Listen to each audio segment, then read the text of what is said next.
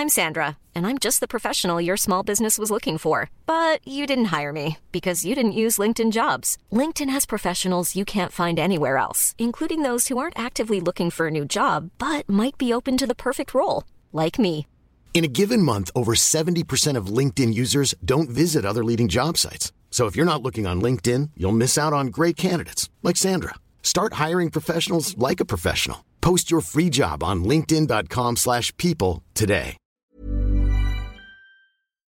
Heraldo Radio 98.5 FM, una estación de Heraldo Media Group, transmitiendo desde Avenida Insurgente Sur 1271, Torre Carrachi, con 100.000 watts de potencia radiada.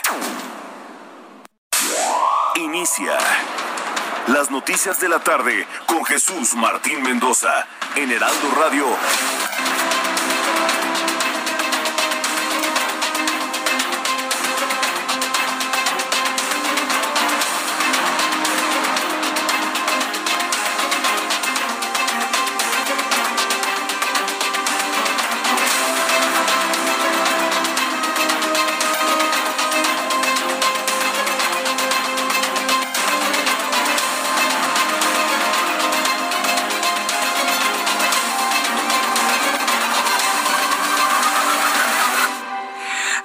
De la tarde en punto, hora del centro de la República Mexicana. Bienvenidos, muy buenas tardes.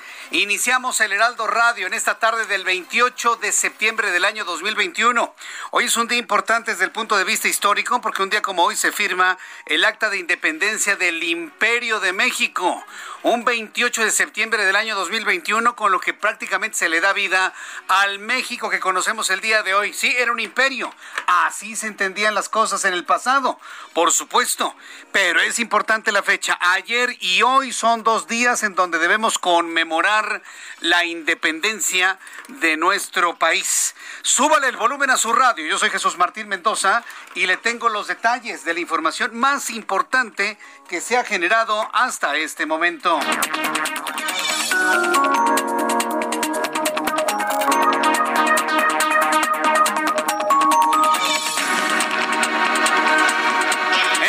Lugar, en este resumen de noticias, les recuerdo que estamos juntos usted y yo hasta las 8 de la noche. En primer lugar, le informo que mujeres y colectivos feministas se manifiestan en el Zócalo Capitalino a favor del aborto legal, seguro y gratuito.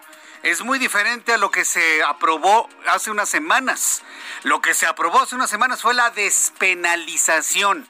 Es muy diferente a lo que están pidiendo los grupos feministas el día de hoy. Hace dos semanas se aprobó la despenalización, es decir, no castigar a ninguna mujer, no imponerle ningún tipo de sanción a las mujeres que aborten. Lo que están pidiendo es abortar de manera gratuita a cargo del Estado, a cargo del erario y que todo de eso se encargue el Estado. Eso es lo que están pidiendo. Que además de que no se les castigue, además el servicio, le llaman servicios de salud. Señoras, señoritas, se me van a enojar conmigo, pero estar embarazadas no es estar enfermas. Ninguna de nuestras madres estuvo enferma cuando estábamos en el seno materno. Quédenselo así. Las que están hoy rompiendo vidrios y haciendo mil cosas, sus mamás no estaban enfermas cuando estaban embarazadas de ustedes, señoritas y señoras. Que les quede claro eso. No es pedir un servicio de salud. Es pedir un servicio para interrumpir un embarazo por elección de ustedes, asunto muy respetable. Ahí sí no nos metemos. Pero no me vengan con que estar embarazada es un asunto de una enfermedad y que lo que están pidiendo es un servicio de salud. No nos vengan con esos argumentos, por favor. A las cosas por su propio nombre. Y no hay ningún problema. Todos respetamos los derechos de todos, absolutamente. Pero no me vengan con que el estar embarazada es una especie de enfermedad. No me vengan con esos argumentos, por favor, porque entonces no nos vamos a poner de acuerdo. Porque una cosa es el derecho que ustedes tienen a hacer lo que se les venga en gana con la vida y otra cosa es que nos vengan a poner argumentaciones falaces para las nuevas generaciones haciéndoles creer que embarazarse es una especie de enfermedad. ¿Y los hombres qué? ¿Dónde quedan los hombres? No hay una mujer que hable de la responsabilidad del hombre que les hace el hijo. Ahí sí no se meten. Sea el papá, porque hay niñas que se embarazan de sus padres. Sea el tío, porque hay niñas que se embarazan o mujeres que se embarazan de los tíos, o de los vecinos, o de los maestros, o del sugar daddy, que está tan de moda. el sugar daddy las embaraza. Ninguna mujer está hablando de la responsabilidad del hombre en el embarazo. Ah, eso ya no gusta, ¿verdad? Ah, eso como que, ay, como que, como que tuerce las cosas. Bueno, al ratito vamos a platicar sobre ello. Vamos al tema central. Mujeres y colectivos feministas se manifiestan en el Zócalo de la Ciudad de México a favor de tener un aborto legal y además gratuito, que lo pague el erario en el Estado. En este momento, elementos de la Secretaría de Seguridad resguardan con una valla del Palacio Nacional para evitar que manifestantes causen destrozos como los que han surgido durante la marcha. Más adelante vamos a tener a nuestros compañeros reporteros urbanos. Además, le informaré que los senadores que conforman la nueva bancada del Grupo Parlamentario Plural aseguraron que no serán un grupo de choque que opere en contra o a favor del resto de las fuerzas públicas, ni tampoco representarán una fobia política para las iniciativas del presidente de México. En cambio, serán un puente de representación y diálogo con la sociedad, mencionó el senador Germán Martínez. Esto fue lo que dijo Germán Martínez en la conformación del nuevo grupo político. No somos un grupo de choque, ni gavilla de extorsionadores, ni frente contra nadie. Y no tenemos dueños ni jefes. La coordinación de nuestro grupo será rotativa no nos agrupamos para insultar a nadie. Y de una buena vez decimos que quienes nos quieren usar para sus rencillas o aspiraciones personales fracasarán. No sabe cómo me encantó el calificativo de Germán Martínez. Mira, quienes conocemos a Germán Martínez en su personalidad desde que fue líder del PAN Nacional, comprendemos bien sus frases, ¿no? No son una gavilla, gavilla, fíjese, es una palabra tan antigua, una gavilla de extorsionadores el nuevo grupo, que no parlamentario, ¿eh? porque hoy Olga Sánchez Cordero, quien es la presidenta de la mesa directiva del Senado de la República, aseguró que no pueden ser un grupo parlamentario y que están completamente fuera de la ley. Y le informó que la Organización Internacional de Policía Criminal Interpol emitió una ficha roja de búsqueda para localizar a la presentadora de televisión, la señora Laura Bozo. Esa señora, ¿no? Que regalaba carritos sandwicheros y que gritaba que entre la mancornadora, ah, esa señora que hacía un show verdaderamente lamentable, bajo, bajo corriente, mostrando lo, lo, peor de las sociedades de Latinoamérica.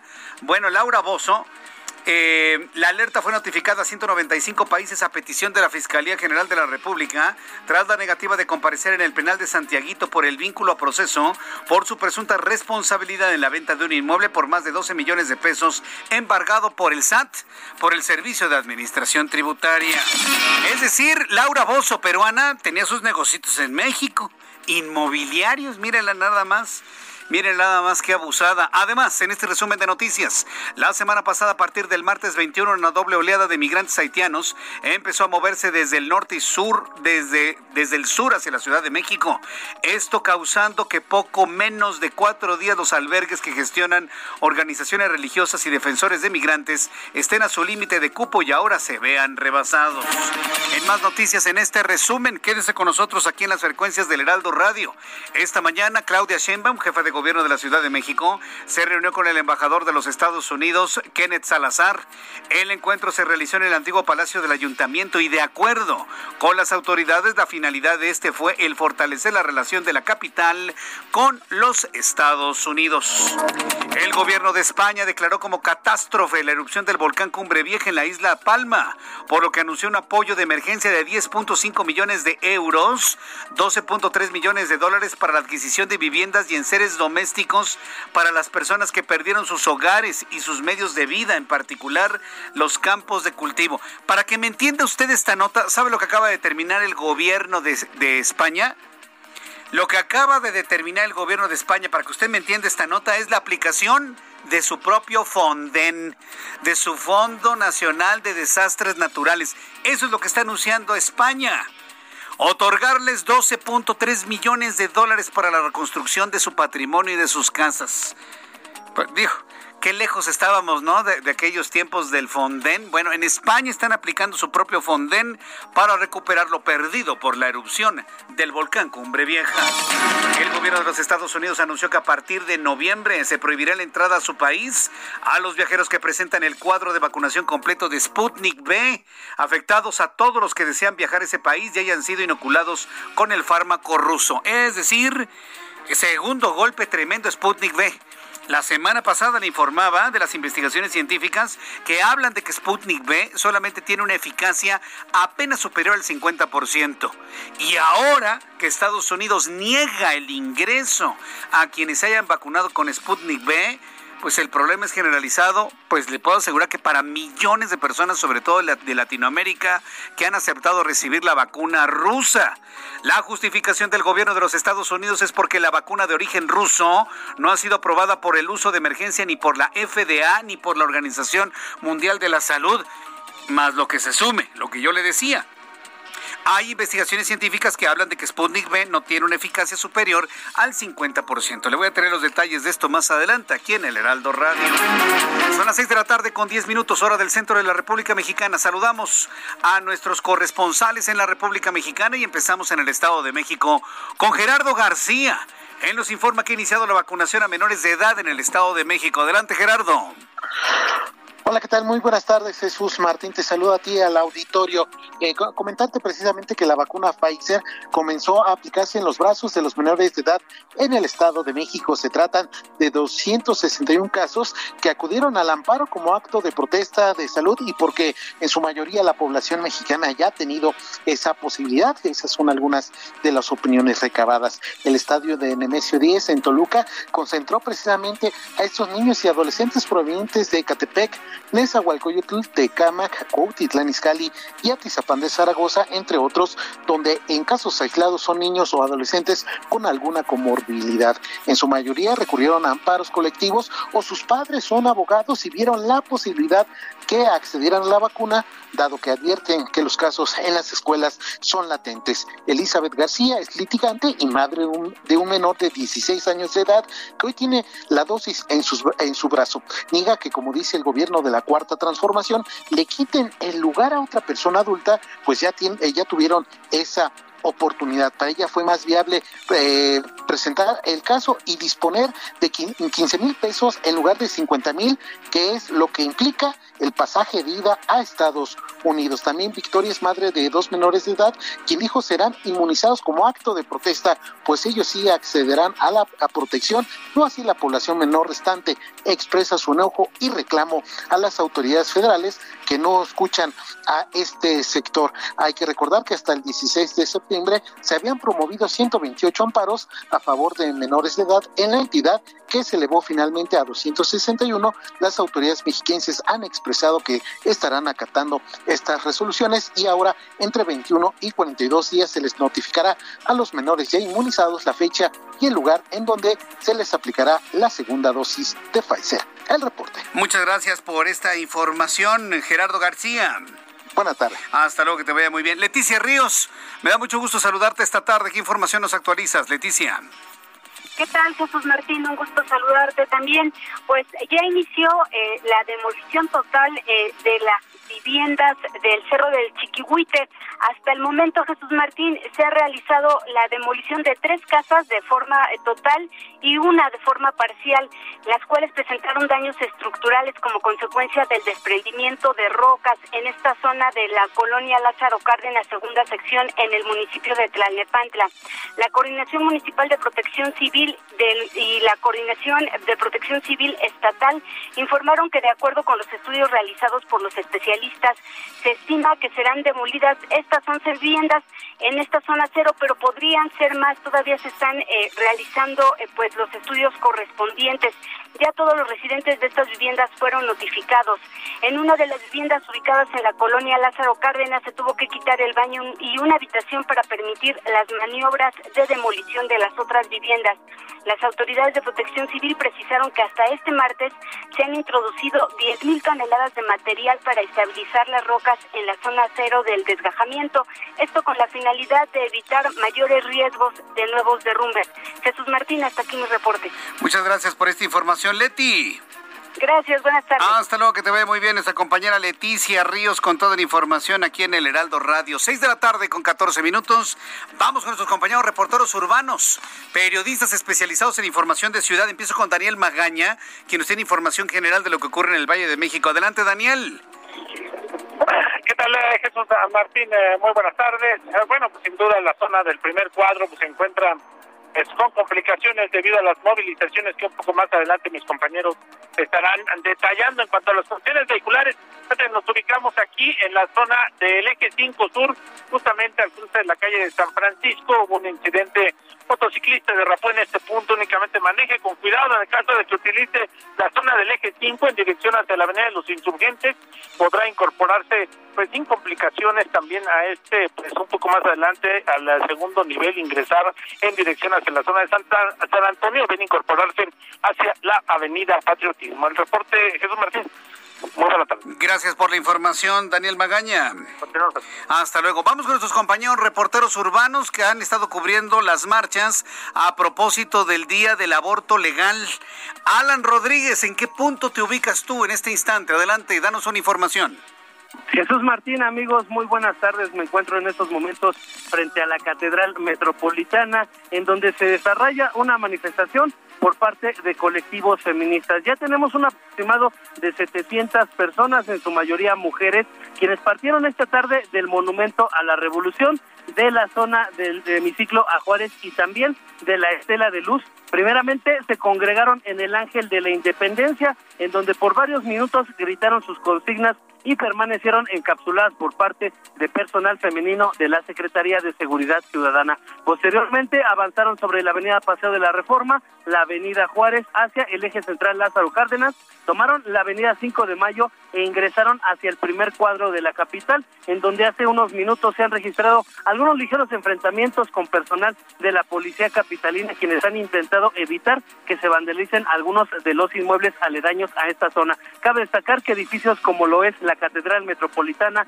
el Palacio Nacional y también los edificios del gobierno capitalino se encuentran resguardados por personal femenino de la policía y también por rompeolas estas vallas metálicas que resguardan de cualquier acto vandálico que se registre esta tarde. Por lo pronto comentarles que hasta el momento tenemos únicamente el reporte de dos mujeres policías lastimadas por este tipo de movilizaciones y de marchas. Sin embargo, estos accidentes no han sido de gravedad. Por lo pronto, Jesús Martín, es el reporte que tenemos. Continúa la manifestación aquí en el primer cuadro de la capital y le estaremos informando de cualquier detalle que surja en este punto. Correcto, muchas gracias por la información, Alan. Excelente tarde. Excelente tarde también para ti. Vamos con mi compañero Mario Miranda. ¿En dónde te ubicamos, Mario Miranda? Y platícanos qué es lo que has observado en los últimos minutos. Adelante, Mario. ¿Qué tal, Jesús Martín? Buenas tardes. Pues fíjate que te comento que en estos momentos se lleva a cabo la marcha feminista por el aborto, por lo cual se realizan varios cortes viales en Paseo de las Reformas de la Estela de Luz hacia, hacia la Avenida Hidalgo. El eje central se encuentra cerrado de José María Chazaga al eje 1 norte, por lo cual la alternativa vial es Avenida de los Insurgentes o bien el circuito interior. También en la zona centro se encuentran varios cortes viales, como el 20 de noviembre, por lo cual los automovilistas son desviados hacia Veneciano Carranza para continuar por Pino Suárez y finalmente incorporarse a José José María Sega o bien continuar por Calzada de Clarpa, San Martín. Correcto, estaremos muy atentos de todo ello. No ha habido actos de vandalismo, ¿verdad, Mario? Todo ha surgido con toda tranquilidad. Pues sí ha habido varios enfrentamientos entre los policías, pero de ahí fuera lo que ha habido es varias policías ya lesionadas. Alrededor hemos contado como seis policías que ya fueron atendidas por elementos del ERUM. Tú cuídate mucho, ¿eh, Mario? No te acerques mucho ahí a donde se están intercambiando los golpes. Antes, antes de cubrir la nota necesitamos este, que estén ustedes muy bien resguardados, estimado Mario. Muy pendiente de tus informes aquí en el Heraldo Radio, Mario. Gracias, Jesús. Seguimos pendientes. Seguimos pendientes. Mario Maldo, Mario Miranda, decir Mario Maldonado, ya lo estoy haciendo reportero urbano. Mario Miranda, quien es nuestro reportero urbano, periodista especializado en información de ciudad. Augusto Atempa, ¿qué te ha tocado ver en estos últimos minutos en estas marchas? Adelante. Jesús Martín, excelente tarde. Pues yo estaba en la retaguardia de esta manifestación que hace unos instantes acaba de arribar hacia el Zócalo Capitalino y en la parte de atrás venían pues diversas organizaciones como la Asamblea de Barrios, todas ellas eran mujeres, por supuesto, pero venían alrededor de 10 hombres que las venían custodiando. Ya cuando llegaron a la altura de Catedral Metropolitana se generó un enfrentamiento con otras mujeres que ya posteriormente habían ingresado al primer cuadro de la ciudad. Esto, por supuesto, trataron de defenderlos los de la Asamblea de Barrio a estos hombres que iban a ser agredidos.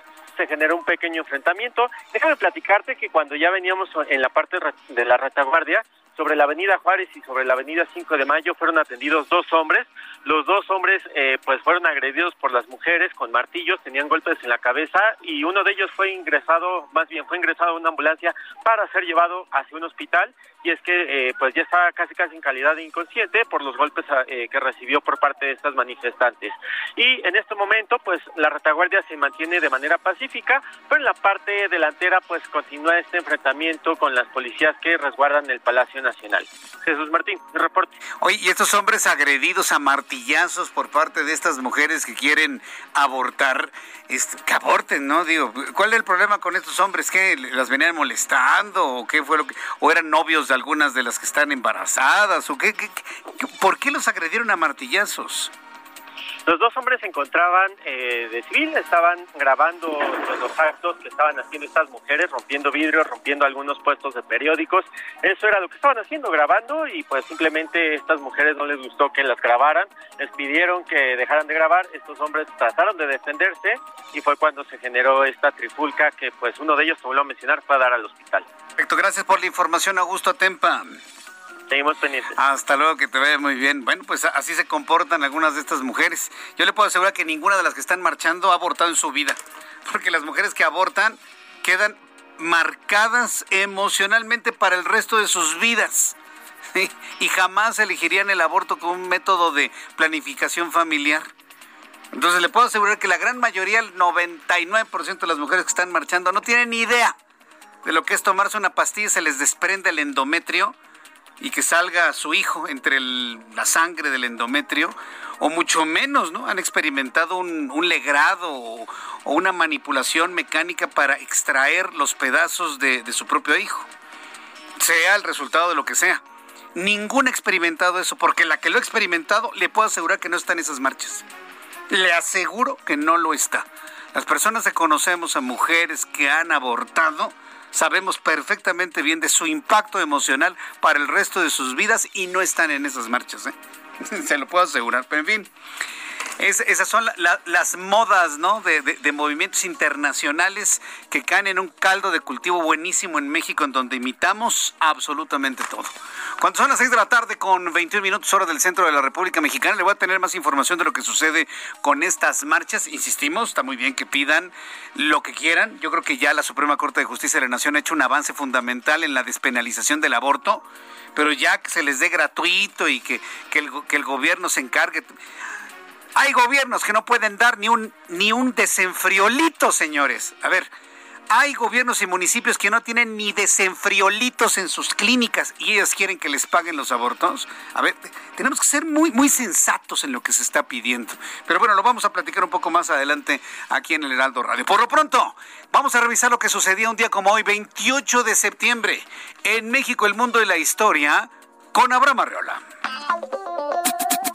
Amigos, bienvenidos. Esto es un día como hoy. ¿En dónde? Pues, ¿en dónde crees?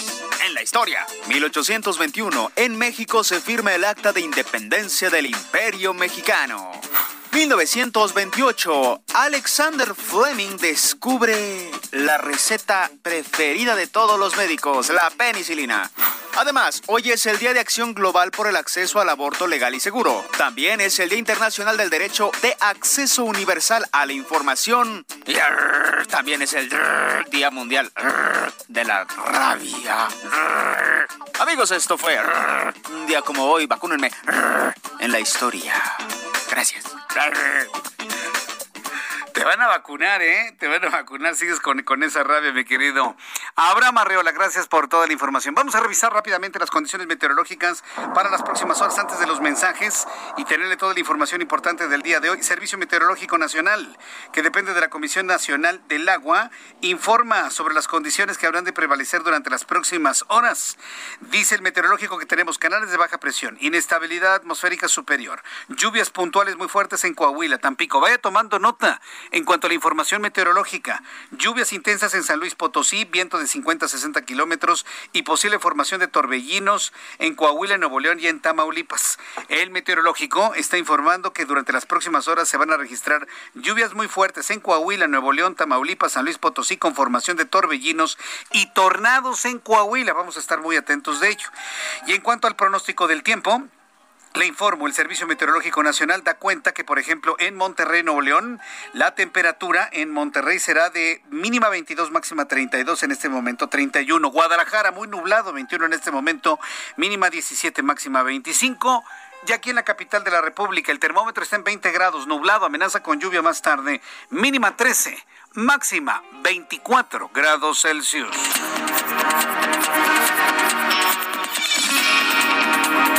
Las 6 de la tarde con 24 minutos, las 6 de la tarde con 24 horas del centro de la República Mexicana. Voy a ir a los anuncios.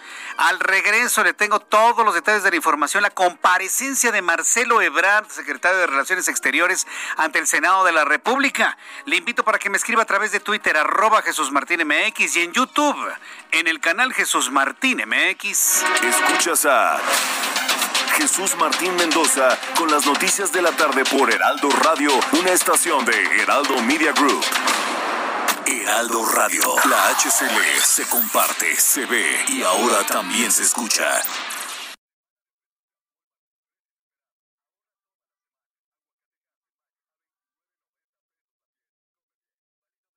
Heraldo Radio, la HCL se comparte, se ve y ahora también se escucha. Escucha las noticias de la tarde con Jesús Martín Mendoza. Regresamos. La Armada de México cumple 200 años al servicio de la paz y el desarrollo de México. Desplegando todo el poder naval, en el mar, en el aire y en la tierra. 200 años defendiendo a la población de México. Ayudando en la adversidad. Protegiendo la seguridad y la vida. 200 años protegiendo la nación. Una armada que nació para servir a México. Gobierno de México.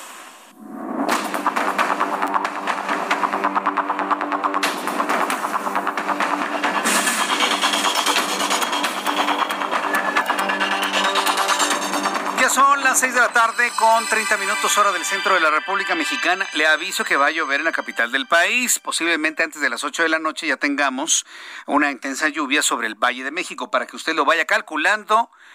¿Eh? Ah, por el sur ya está lloviendo. Me están diciendo que por el sur ya está lloviendo. Entonces, por favor, para que lo vaya tomando en cuenta y no se vaya usted a retrasar en la llegada a su lugar de origen. Gracias, Víctor Picasso. Dice, solo dos va a jugar ella, si no se preocupa por la jugar. ¿Qué? No te entendí nada. Si me lo vuelves otra vez a escribir, te lo agradezco. Beatriz Payares, el término de interrupción del embarazo me choca. A las cosas por su nombre. Se llama aborto u homicidio de, ser, de un ser humano en gestación. Mire, como sea. El, el problema no es el nombre, que le pongan el nombre como sea. Se trata del impacto emocional por el resto de la vida una vez de practicarse un procedimiento como ese. Entonces, es lo que yo le digo. Muchas de las muchachas que están en este momento marchando y violentando y rompiendo y dándole de martillazos a los hombres, pues no, no, no saben lo que significa abortar. Nunca han abortado en su vida. Las mujeres que verdaderamente han abortado no están en esa marcha. Se lo puedo asegurar. Habrá una que otra. Pero hay muchas que no, no lo están, por lo que significa para sus vidas aunque no quisieran, aunque quisieran tener una vida completamente normal, el recuerdo del procedimiento las perseguirá por siempre. Eso es lo que eligen, es un derecho completamente indiscutible. Ahí sí yo no voy a meter, que decidan lo que quieran. Yo nada más le describo que un procedimiento como esos deja secuelas emocionales por el resto de la vida. En un ratito vamos a, regresar hasta estas marchas ahí en el Zócalo Capitalino, que no son muchas, ¿eh? son 400, 500 personas nada más las que se encuentran en el Zócalo de la Ciudad de México. Mientras recibo la llamada de mis compañeros reporteros urbanos, les informo hoy de importante en el Senado de la República, porque se mantiene todavía el procedimiento de la glosa, es decir, el desglose del tercer informe de gobierno del presidente mexicano.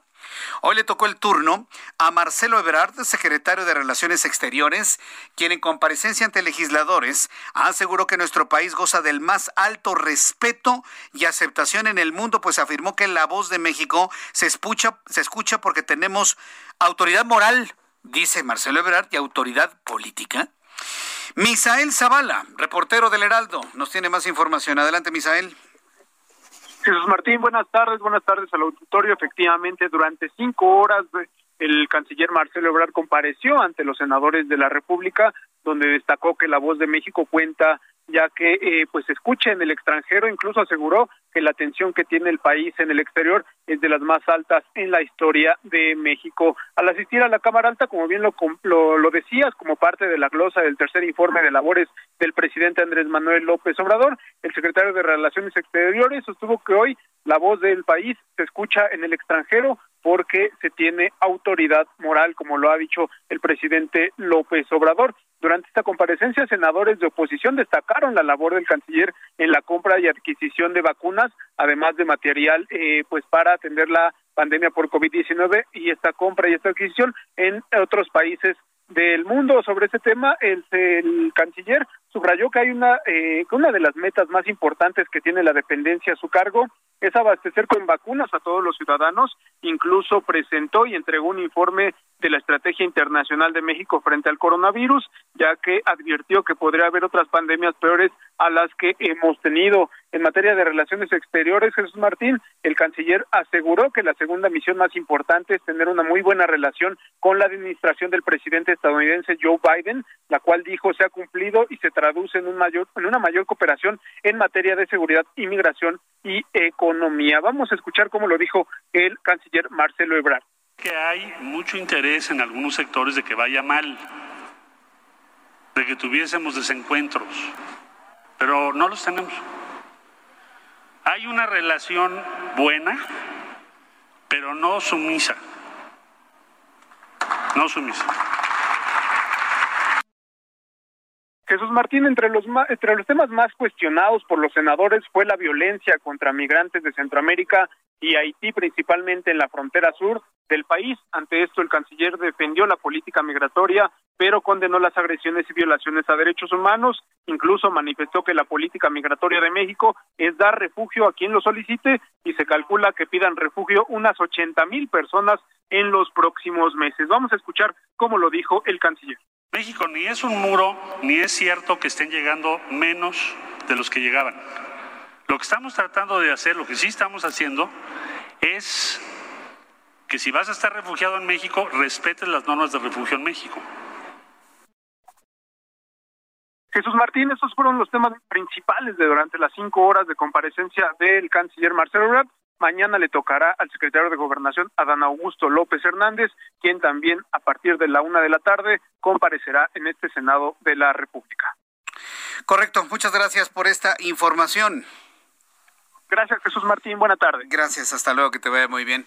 Bueno, pues ahí está la información que nos ha compartido Misael Zavala, eh, que estuvo muy pendiente de la comparecencia de Marcelo Ebrard.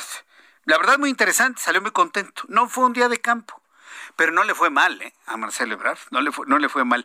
Hay un asunto en el cual yo pienso que habría que hacer algún tipo de precisión y por eso eh, quiero invitarle a que escuche la siguiente entrevista. Dice que hay una buena relación, pero ¿de quién es la relación? ¿Del gobierno de México con Biden o de él con Biden? Yo soy de la idea de que la, la buena relación es la de él, Marcelo Ebrard como persona, como, como conocedor de la política de los Estados Unidos, como secretario de Relaciones Exteriores. La relación es de él con Biden, buena, buena. La otra, aunque haya dicho Joe Biden que no hay mejor amigo que México por la cercanía geográfica que tenemos, pues ya sabe que la política sí es, finalmente, ¿no? Finalmente la política así es. En realidad, ¿cómo está la relación entre México y los Estados Unidos, tomando en cuenta que un presidente mexicano, usted ya sabe cómo se llama, pues él quería que se fuera, que fuera reelecto o reelegido este Donald Trump? y que fue el único país que no reconoció el triunfo de Biden en el momento en que se tenía que hacer. Eso marcó de entrada la relación entre ambos gobiernos. Por eso cuando Marcelo Ebrard me dice, no, pues la relación es buena, tuya, la del secretario. La otra yo tengo mis dudas. Brenda Estefan está en la línea telefónica. Ella es analista en temas internacionales, a quien le agradezco estos minutos de contacto con el auditorio del Heraldo Radio. Estimada Brenda, gusto en saludarla. Bienvenida, muy buenas tardes. Jesús Martín, muy buenas gracias.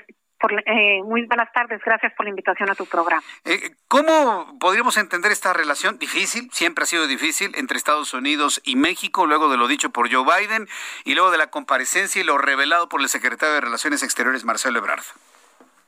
La relación, como bien lo dice Jesús Martín, es una relación compleja, es una relación asimétrica, pero es claro que es una relación de interdependencia.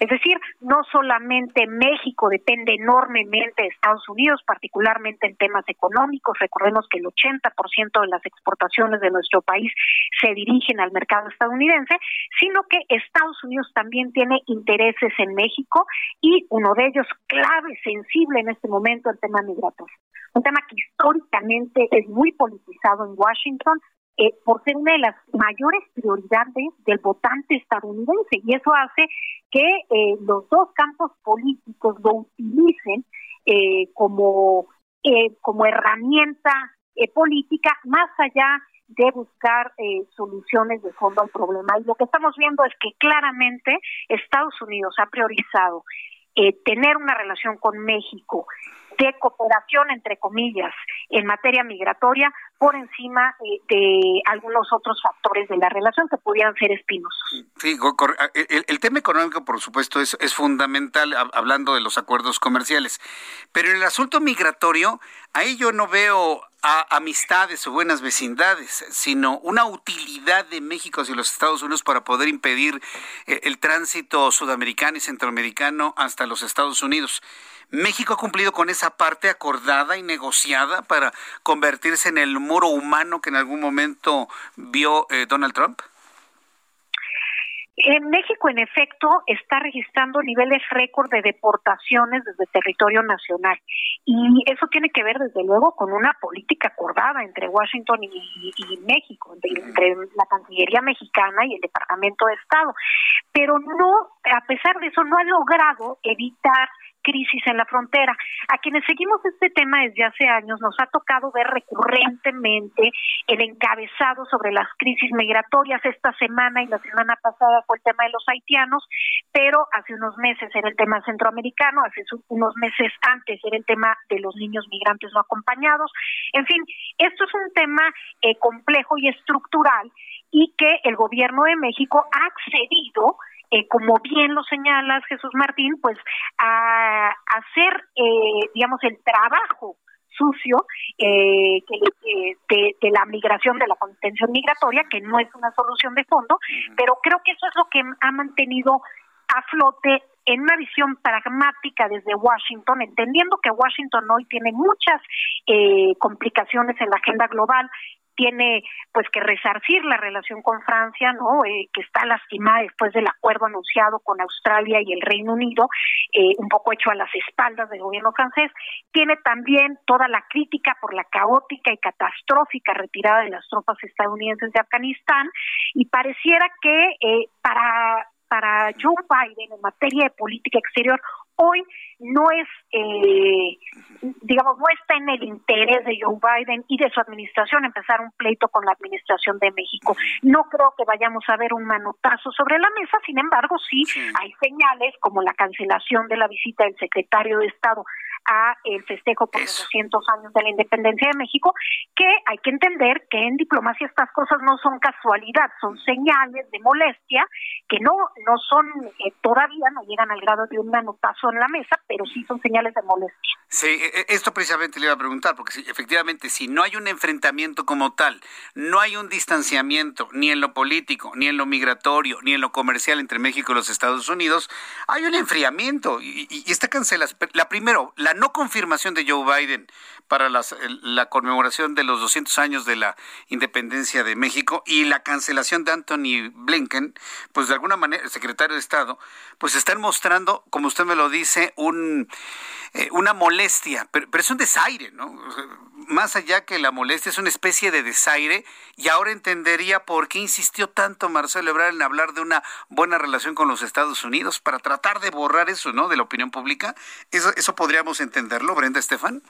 Yo creo que, eh, que parte es así y yo creo que la lectura o el mensaje que quiere transmitir el canciller es la relación con Estados Unidos es buena por nuestra gestión y me parece que en realidad la, la relación es funcional a pesar del gobierno de López Obrador. Es decir, a pesar de que ha habido eh, una serie de posiciones provocadoras, digamos, eh, el gobierno estadounidense ha optado por mantener cierta fluidez en la relación, porque no está en el interés de Washington comenzar un pleito con el vecino. Ha sido muy criticado Biden por no tomar en cuenta sus aliados tradicionales en el tema de la retirada de Afganistán, por el tema de Francia. Lo que menos necesita es un pleito con un aliado tradicional como es México, pero sí está, por ejemplo, esta reunión de la CELAC en México y sobre todo el mensaje del presidente chino Xi Jinping grabado y transmitido al final de la reunión, pues claro que, generan escos en un Washington que hay que entender que las prioridades estratégicas de hoy en la Casa Blanca tienen que ver con la rivalidad con China, sin duda. Eso explica en parte el retiro de Estados Unidos de Afganistán. A ver, este, esta parte es muy interesante. Estoy conversando con Brenda Estefan, quien es analista en temas internacionales, y bueno, pues también es, es importante mencionarle que es exministra de la Embajada de México en los Estados Unidos. Esta parte me parece que es muy interesante, Brenda, porque con la mano derecha México apapacha y habla de una buena vecindad con, los Estados Unidos, pero con la izquierda eh, genera mucha incomodidad el mensaje Xi Jinping, la visita de los dos dictadores, tres dictadores de Latinoamérica, uno tan buscado en los Estados Unidos que hasta hay una recompensa de 15 millones de dólares por quien lo entregue.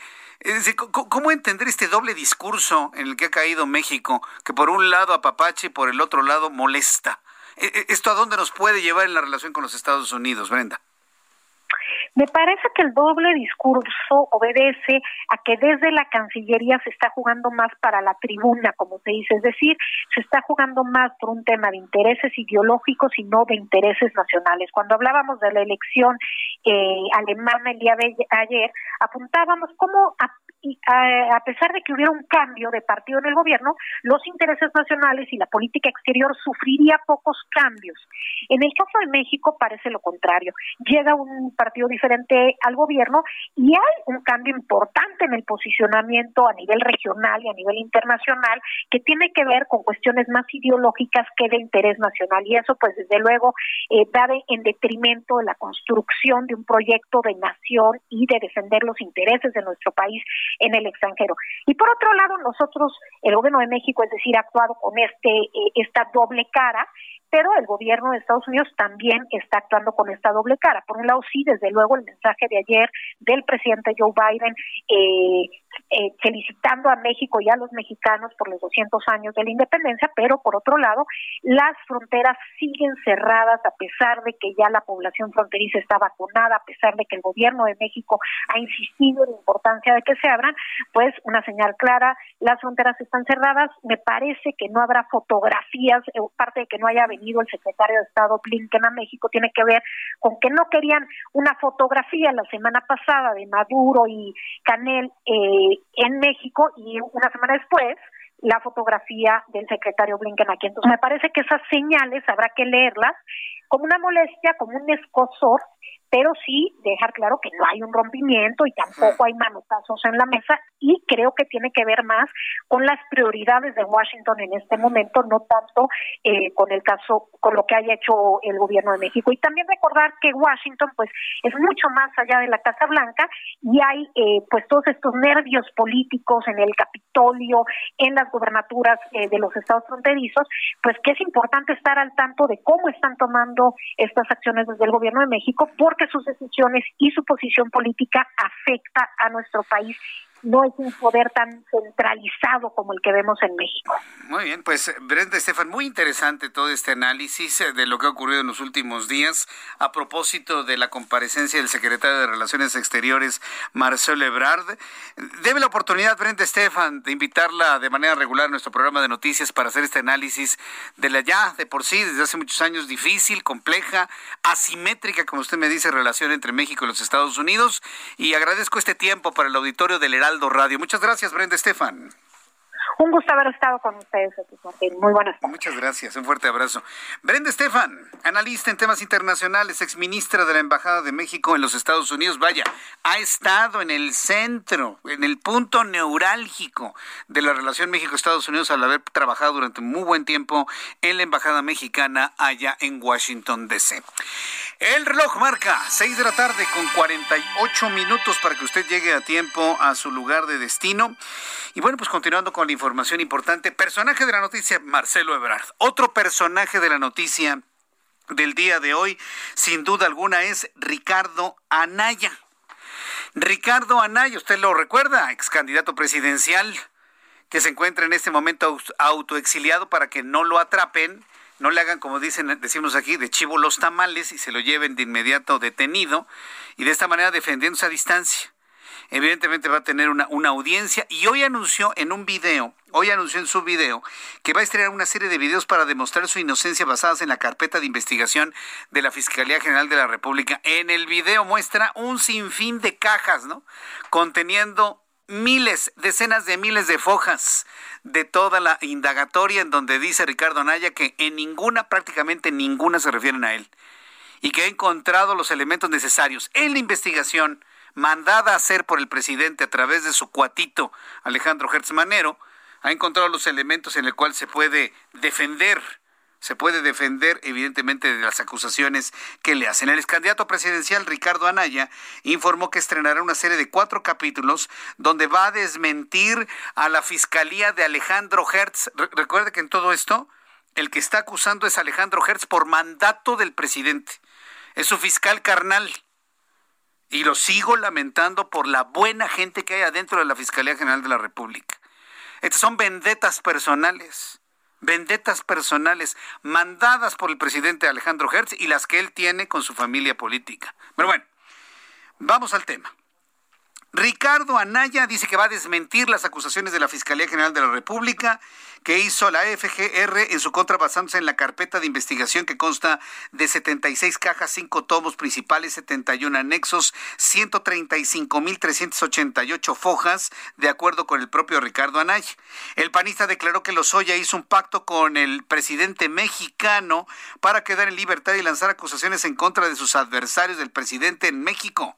Anaya señaló que en las carpetas poco se refiere a él y en donde encontró su nombre argumentará con pruebas lo corrupto y tramposo que es el presidente mexicano.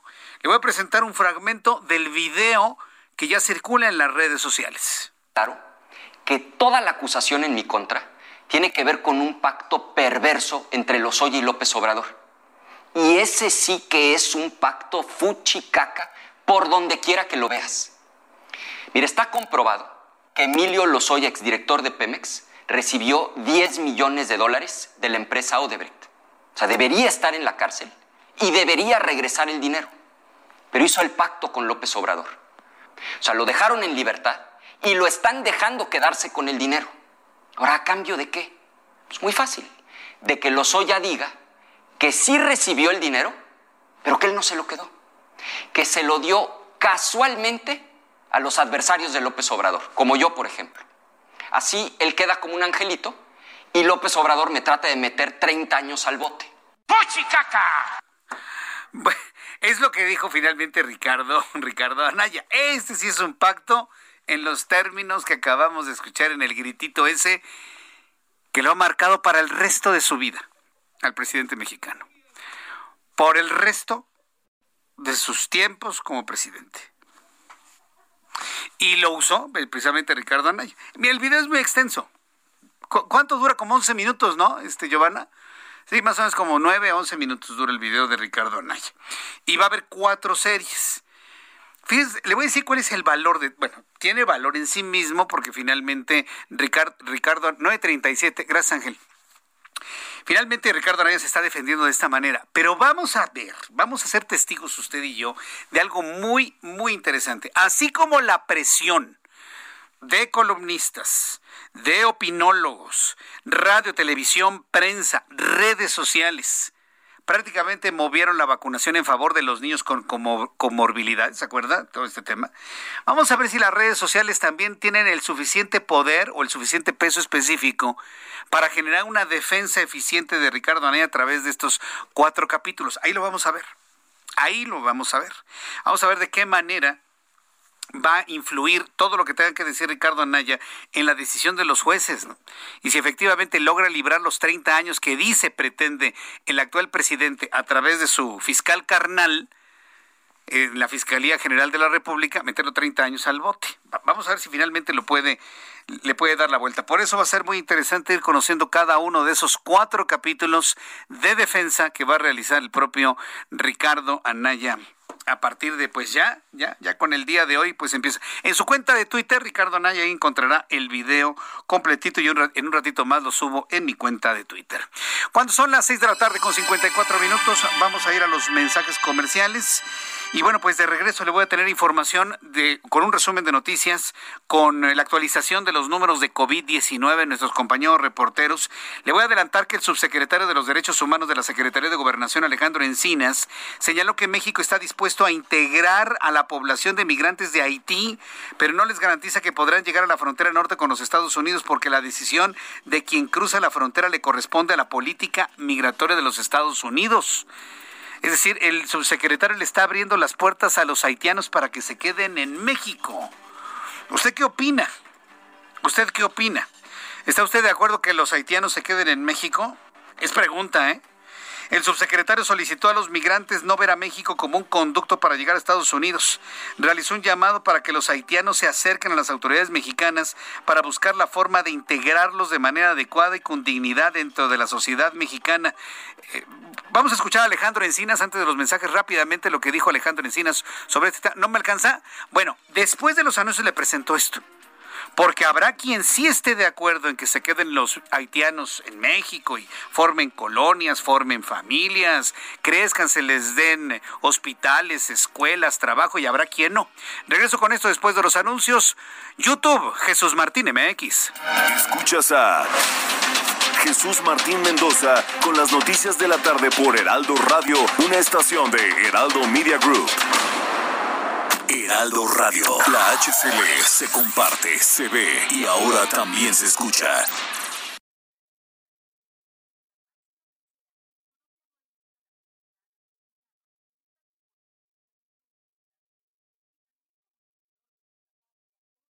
Gobierno de México. Heraldo Radio. La HCL se comparte, se ve y ahora también se escucha. Escucha las noticias de la tarde con Jesús Martín Mendoza. Regresamos.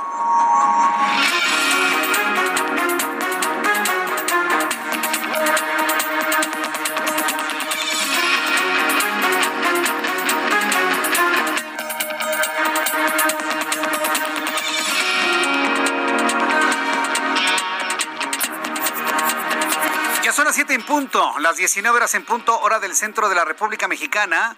Le presento un resumen con las noticias más importantes en el Heraldo Radio.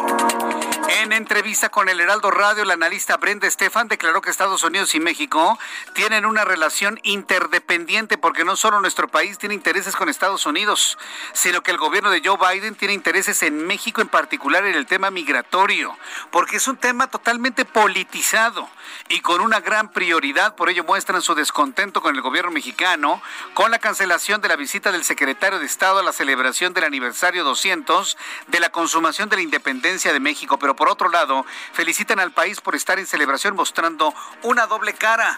Doble cara en los Estados Unidos, doble discurso en México. Esa es la relación que tenemos, es Brenda Estefan. La relación, como bien lo dice Jesús Martín, es una relación compleja, es una relación asimétrica, pero es claro que es una relación de interdependencia.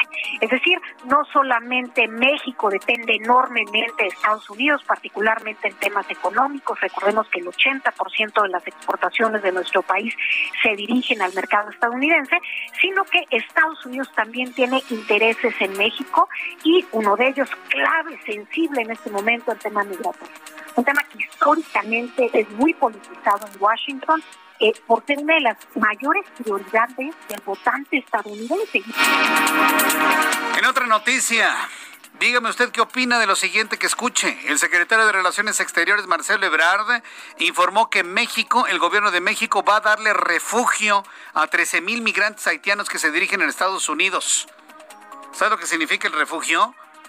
Pues es darle casa, es darles escuela, es darles hospitales, es darles trabajo, es darles medicina, asuntos que no tienen muchos mexicanos, ¿eh? Hay muchos mexicanos que no tienen lo más elemental, pero ya anuncia el gobierno mexicano en darle refugio a los haitianos. ¿Cómo la ve?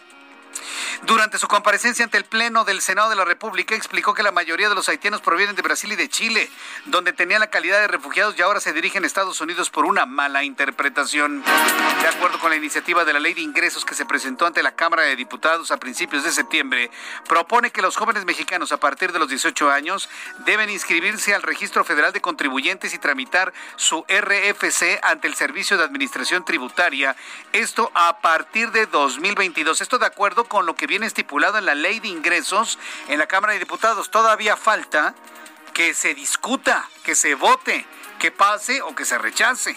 Entonces hay que tener paciencia en esto. Y chavos, si lo registran de manera automática, pues ustedes van al SAT y se dan de baja si no tienen trabajo, hombre, ya. O sea, ¿cuál es la problemática? Pero por lo pronto hay que esperar si esta propuesta pasa la negociación en la Cámara de Diputados. La jefa de gobierno de la capital de la República, Claudia Sheinbaum Pardo, confirmó que del 5 al 7 de noviembre serán las fechas en las que se realizará el Gran Premio de México de la Fórmula 1 en el Autódromo Hermano Rodríguez. Para poder ingresar al evento se solicitará el esquema completo de vacunación o una prueba de COVID con resultado negativo o una prueba de COVID con resultado negativo información habla de una u otra, vacunados o con prueba de COVID negativo. El año pasado el evento fue cancelado por la pandemia causando una pérdida a la capital de 174.9 millones de dólares, informó Fórmula Money. La titular de la Comisión Nacional de Búsqueda, Carla Quintana, informó que se localizó un campo de exterminio activo o de reciente uso cerca de la carretera Monterrey-Nuevo León. Sí, campo de exterminio. Sí, dije la palabra correcta, campo de exterminio, como se trataba de los campos de exterminio nazis. Así así como usted lo escucha. La zona está catalogada como peligrosa por las constantes denuncias de desapariciones de personas que reciben las autoridades. La funcionaria agregó que se tiene el reporte de más de 70 personas que desaparecieron en la zona de octubre, en la zona de octubre del 2020 a la fecha. En esa zona, desde octubre de 2020 a la fecha, es decir, un año, han desaparecido esa cantidad de personas. Este martes, un estudio estadounidense difundió que la mayoría de los efectos secundarios registrados tras administrar la tercera dosis de la vacuna COVID-19 son leves o moderados y se producen con la misma frecuencia que después de la segunda inyección. El presidente de Corea del Sur, Moon Jae-in, dijo que podría ser necesario prohibir el consumo de carne de perros en medio del debate sobre la controvertida práctica y una creciente sensibilización sobre los derechos de los animales. Corea del Sur se prepara para prohibir el consumo de carne de perros allá en Corea. Si bien ya no es tan común como antes, la carne de perro es consumida principalmente por personas mayores, es servida en algunos restaurantes como un exquisito platillo y puede comprarse en mercados específicos. Corea del Sur estaría ya preparando una política para prohibir el consumo de carne de perro. La lava del volcán Cumbre Vieja en la isla de La Palma, en las Islas Canarias, España, tocó el mar durante la noche del martes, de acuerdo con el Instituto Vulcanológico de Canarias, que detalló que la colada tocó el mar de Playa Nueva en la costa de Tezacorte alrededor de las 11 de la noche con 13 minutos. 11 de la noche, eran las 4, eran las 3 de la tarde con 13 minutos hora de México. A esa hora la lava empezó a caer hacia el mar, generando explosiones, enormes columnas de vapor de agua, precisamente de la del momento en el que hierve y prácticamente se sublimó el agua en vapor de agua en este lugar de la isla española. Son las noticias en resumen. Le invito para que siga con nosotros. Le saluda Jesús Martín Mendoza.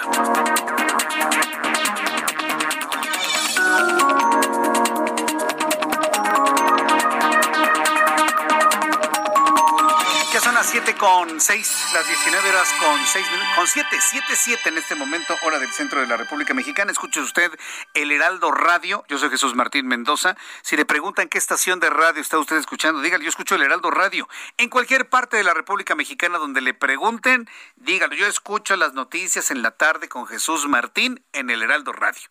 Si usted responde eso cuando le pregunten, créame que nos estaría ayudando muchísimo. Se lo voy a agradecer infinitamente.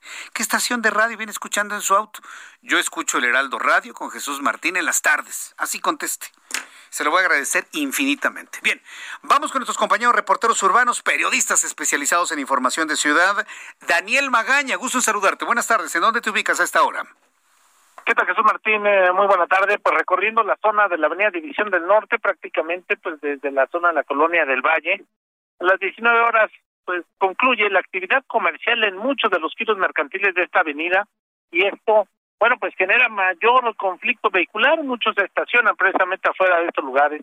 Así que las personas que abandonan por la zona de la colonia Berti Narvarte también, pues parte de la zona del viaducto, bueno, pues puede utilizar pues una avenida paralela, sería la zona Doctor Bertis, que sería de utilidad para desplazarse hacia la zona del eje 7, las personas que se incorporan hacia estas inmediaciones de la alcaldía Benito Juárez. El reporte, Martín. Muy buena tarde. Gracias por esta información, eh, Daniel Magaña. Bueno. Hasta luego, buenas tardes. Saludo Alan Rodríguez. Es de nuestros compañeros reporteros que están eh, muy cerca de la marcha esta feminista en favor de que, además de la despenalización que ya se aprobó por la Suprema Corte de Justicia, además quieren aborto libre, seguro y gratuito. Adelante, Alan, gusto en saludarte. Jesús Martín, amigos, muy buenas tardes. Continuamos dando seguimiento a esta manifestación, como ya lo mencionaste, a favor del aborto libre, legal y seguro en todo el territorio mexicano. Estamos nosotros frente al Palacio Nacional, donde lamentablemente la última hora ha sido de enfrentamientos entre ya un grupo muy reducido, se trata de aproximadamente 30 o 40, no más feministas, las cuales han, pues le han dado con todo al grupo de Ateneas, estas policías de la Secretaría de Seguridad Ciudadana a quienes se encuentran resguardando los muros de este inmueble. Ellas se encuentran atrás de una barda, de una zona de vallas metálicas, sin embargo, estas ya han sido retiradas, incluso algunos de los escudos de la policía fueron robados técnicamente, hurtados y quemados enfrente de ellas. Los enfrentamientos continúan, hasta el momento tenemos ya el reporte de tres mujeres policías atendidas por parte del Escuadrón de Rescate y Urgencias Médicas. Afortunadamente, solo se trató de algunas quemaduras muy leves, sin embargo, pues sí es un riesgo bastante grande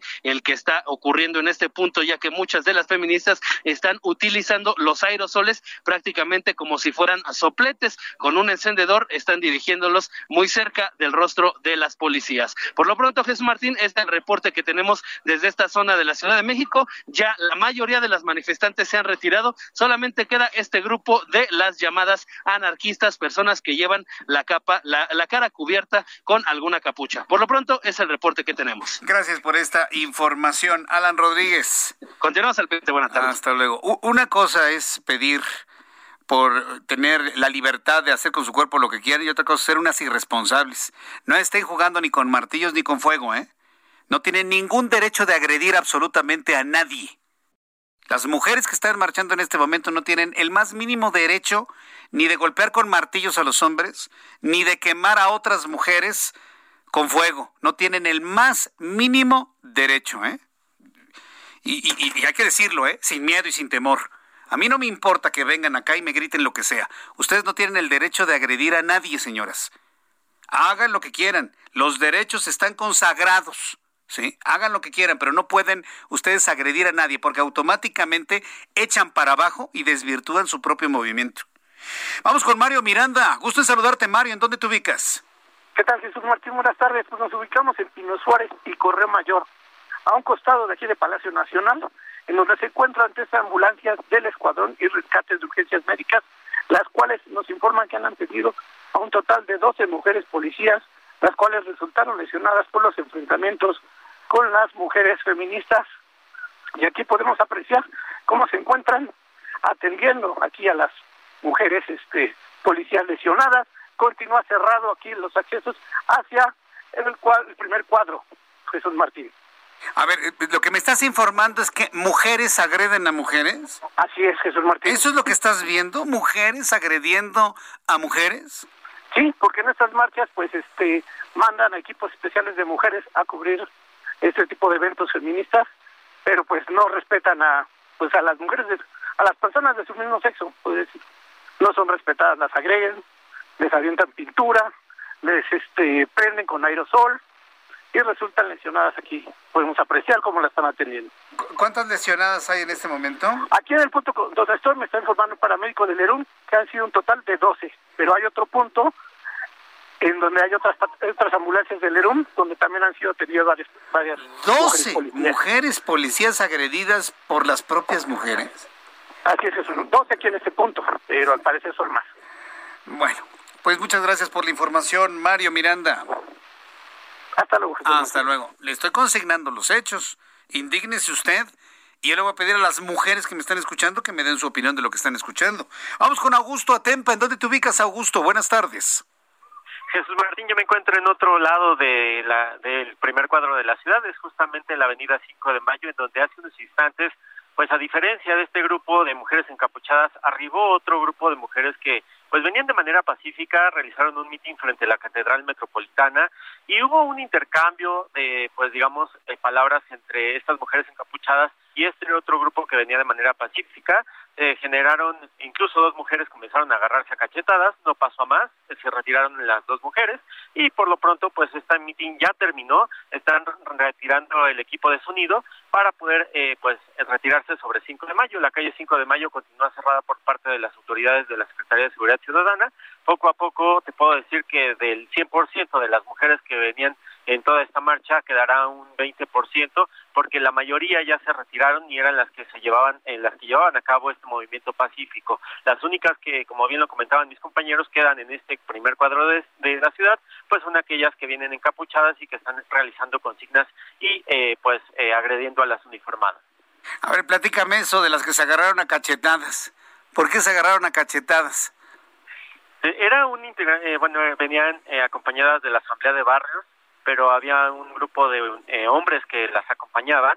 Las mujeres, como te vuelvo a mencionar, no querían la presencia de, masculinos en esta manifestación, comenzaron a retirarlos y a partir de ahí una de ellas trató de defenderlos, se genera esta trifulca, esta, este intercambio de palabras y después de eso eh, pues ya se metieron otro grupo de, mujeres para separarlos, se retiraron del lugar y ya no pasó mayores.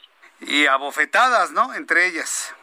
Así es, y la simple razón es que había hombres en esta manifestación. Vaya, eh, pues mira, mantente alejado, mi querido Augusto, no te vayan a hacer algo, ¿eh?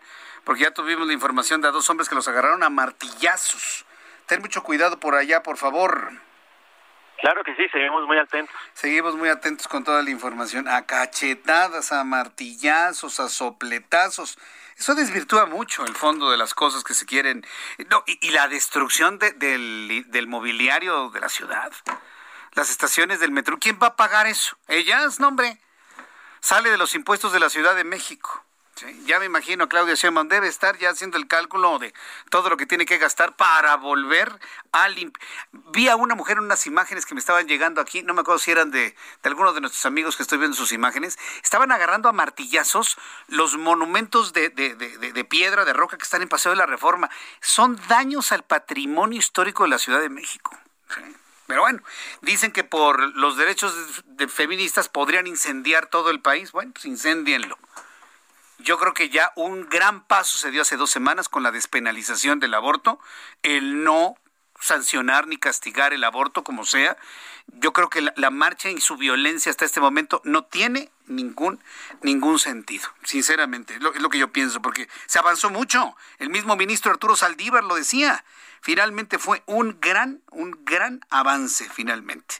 Bien, cuando son las 7 con 16 horas del centro de la República Mexicana, vamos a continuar con la información aquí en el Heraldo Radio. Y tengo comunicación con el senador Emilio Álvarez y Casa senador de la República Independiente, ahora perteneciente a este grupo político que se llama Plural en el Senado. Emilio Álvarez, gusto en saludarlo, bienvenido, muy buenas tardes. Jesús Martín, muy buena tarde y por el conducto a quienes nos escuchan. Buenas tardes, ¿cómo estamos? Con mucho gusto de saludarlo. Bueno, ha causado una verdadera revolución, una revuelta en el Senado de la República, la conformación de este grupo. Son cinco senadores, pero entiendo que estarán abiertos a más senadores que sin renunciar a su partido político se salgan de su bancada y conformen este grupo. ¿Cuál es el objetivo de reunirse en un grupo independiente de todo, senador Álvarez y Casa? es un grupo parlamentario el trabajo en el Senado se hace con base en, grupos parlamentarios y hemos convenido, respetando las identidades de cada quien, pero un poco dialogando con los, las características del tiempo hacer este grupo. Eh, Gustavo Madero, que mantendrá su identidad en el PAN, Germán Martínez, que deja el grupo de Morena, no era de Morena, Nancy de la Sierra, que no era del PT, pero fue postulada por el PT, y Alejandra León Gastelum en el mismo caso, y yo que no tengo partido soy independiente. Déjame decírtelo en tres sentidos. Uno, creemos que la vacuna para la polarización es la pluralidad, no solo en el Senado, sino en el país, por como estamos viendo. Dos, llegamos más con una idea de, de la mano extendida que del puño cerrado. Y tres, hay una serie de temas que nos convocan. Queremos más construir puentes que muros, eh, como en México y fuera de México, y creemos que hay una enorme cantidad de personas, respeto mucho a quienes se identifiquen con partidos o formen parte de ellos, pero vemos muchos que no estamos en partidos, y lo que la ley y la Corte dicen es que una vez que eres representante, estás eh, representando a la ciudadanía, no a los partidos y por eso hemos convenido, este, más que grupo político, es un grupo parlamentario plural, Jesús Martín. Eh, aquí el asunto que me parece muy interesante es cómo quedan desde el, en el momento que lleguen las discusiones, las votaciones y demás, cómo va a quedar este grupo de legisladores en medio de un de un jale y afloje, ¿no? Entre los otros grupos parlamentarios. Y aquí es donde yo me pregunto si este grupo se va a liar con un grupo o con otro, si va a vender caro su amor a unos o a otros. Es, es decir, ¿cómo van a funcionar cuando se den esas gigantescas discusiones en el Senado? Mira, ya estamos en esas gigantescas discusiones, ya vivimos esos debates y esas tensiones. Lo que queremos hacer es vivirlos de una manera distinta. Llevamos meses dialogando y creemos que esa es una buena fórmula.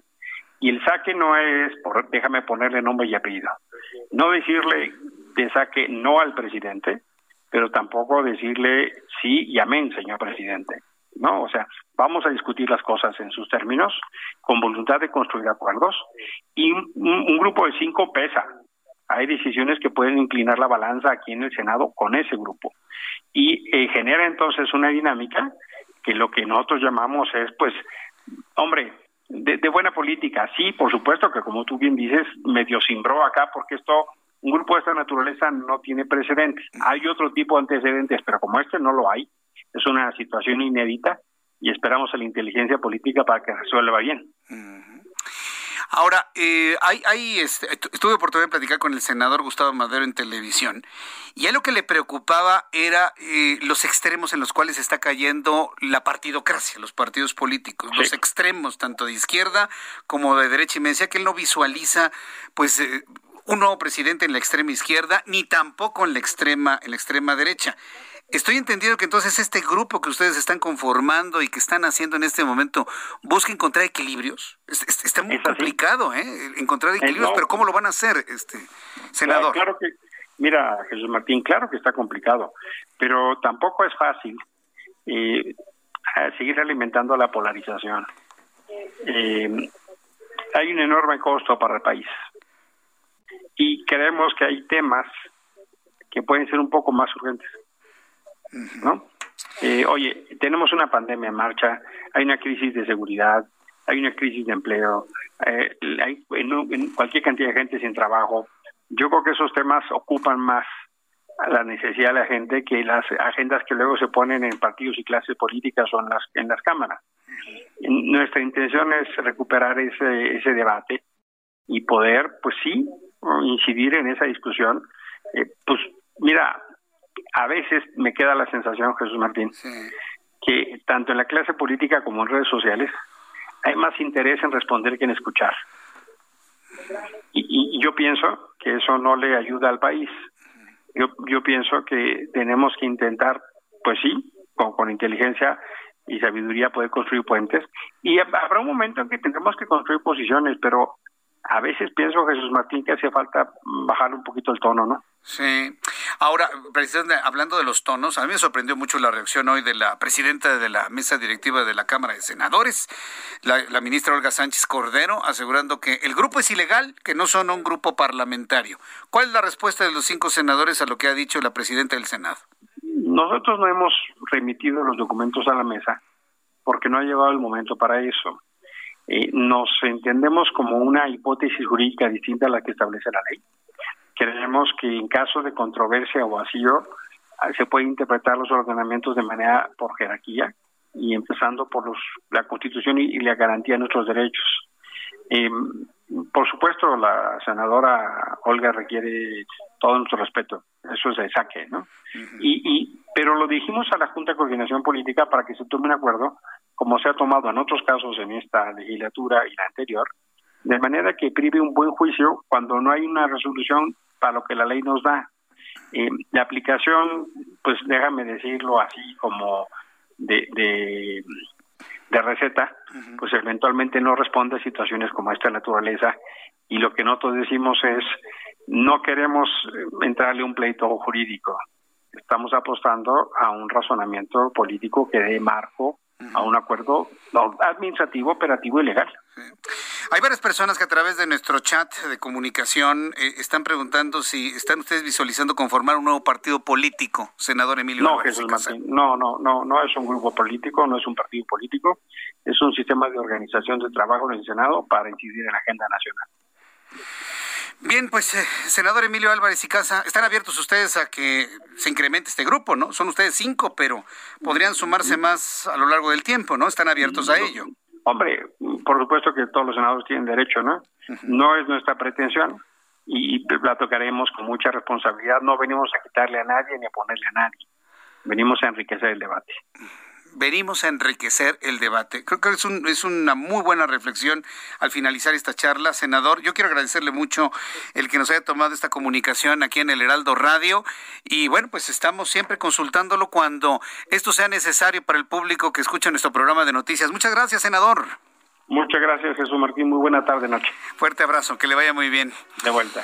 Es Emilio Álvarez y Casa Longoria, senador independiente, senador sin partido que vaya, pues es de los que han conformado este nuevo grupo plural dentro del Senado de la República, entendido este en una, nos lo dijo el propio senador, en una lógica jurídica completamente distinta, han reiterado su respeto total y absoluto a Olga Sánchez Cordero, presidenta de la mesa directiva del Senado de la República, y venimos a sumar vienen a sumar al debate político, insiste el propio senador Álvarez y Casa Longoria.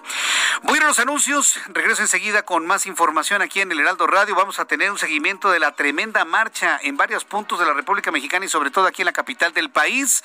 Twitter, escríbame arroba Jesús Martín MX y a través de YouTube en nuestro chat en vivo, Jesús Martín MX. Escuchas a... Jesús Martín Mendoza con las noticias de la tarde por Heraldo Radio, una estación de Heraldo Media Group. Heraldo Radio, la HCL se comparte, se ve y ahora también se escucha.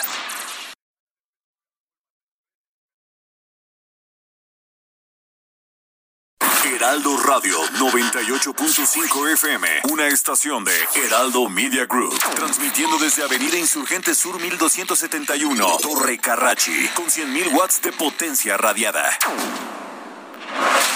Escucha las noticias de la tarde con Jesús Martín Mendoza. Regresamos.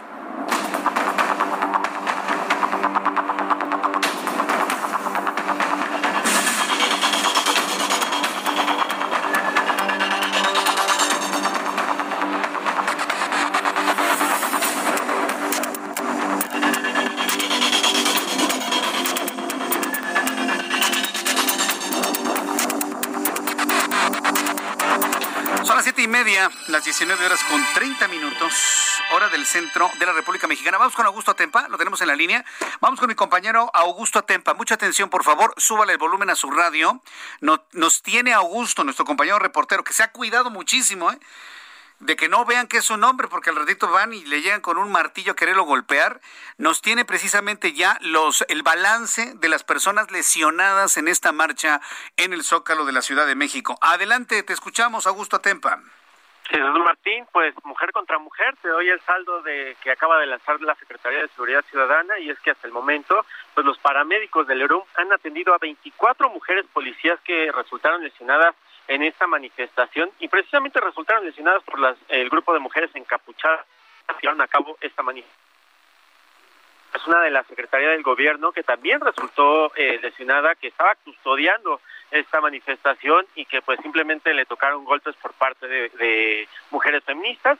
Además, cinco mujeres civiles. Estas mujeres civiles eran las participantes de esta manifestación, quienes también resultan con heridas y eh, nos informan que son cuatro hombres los que se encontraban eh, como civiles pasando por la Avenida Juárez, por la Avenida 5 de Mayo, por la Avenida Paseo de la Reforma y en ese momento fueron agredidos por estas mujeres encapuchadas que no solamente son las agresiones hacia las personas, sino también las afectaciones hacia los negocios eh, que se encuentran sobre 5 de Mayo, sobre la Avenida Juárez Precisamente eh, son negocios que se encontraban cerrados y ellas trataron de abrirlos, golpearon las ventanas, golpearon las cortinas y hubo bastantes afectaciones en estos puntos, Jesús Martín. Bien, pues eh, muchas gracias por esta información, Augusto. Yo, verdaderamente lamento mucho que las mujeres policías hayan sido agredidas de esta manera, 24 en total. Estoy muy atento de las declaraciones de Omar García Harfuch, quien es el jefe de la policía capitalina, porque esto es insostenible, esto es, eh, no se puede permitir en un futuro el que se agreda de esa manera a la corporación policíaca. Muchas gracias por la información, Augusto. Seguimos pendientes. Hasta luego, que te vaya muy bien. Y no se puede permitir ese inaudito, señoras que están marchando, porque las, las mujeres policías no le están pidiendo que, que, aborten. Vayan y aborten, ya no les van a poner castigo, ya está autorizado por la Suprema Corte de Justicia de la Nación, pero no se vale que las agredan, que las golpeen, que las martillen, que las quemen. ¿Qué les pasa? Tiene que haber una reacción ejemplar. Yo creo que en este caso de la jefa de gobierno, Claudia Sheinbaum, porque si habla Omar García Harfuch, que es hombre, uy, olvídese, ¿para qué le cuento? Va a tener que ser la jefa de gobierno la que tenga que señalar que esto no puede volverse a repetir en la Ciudad de México. La marcha, que hagan lo que quieran, que piten lo que quieran. Finalmente mañana ya está todo lavado y limpio y aquí no pasó nada. Pero las agresiones, los martillazos, las quemaduras, las patadas, los empujones,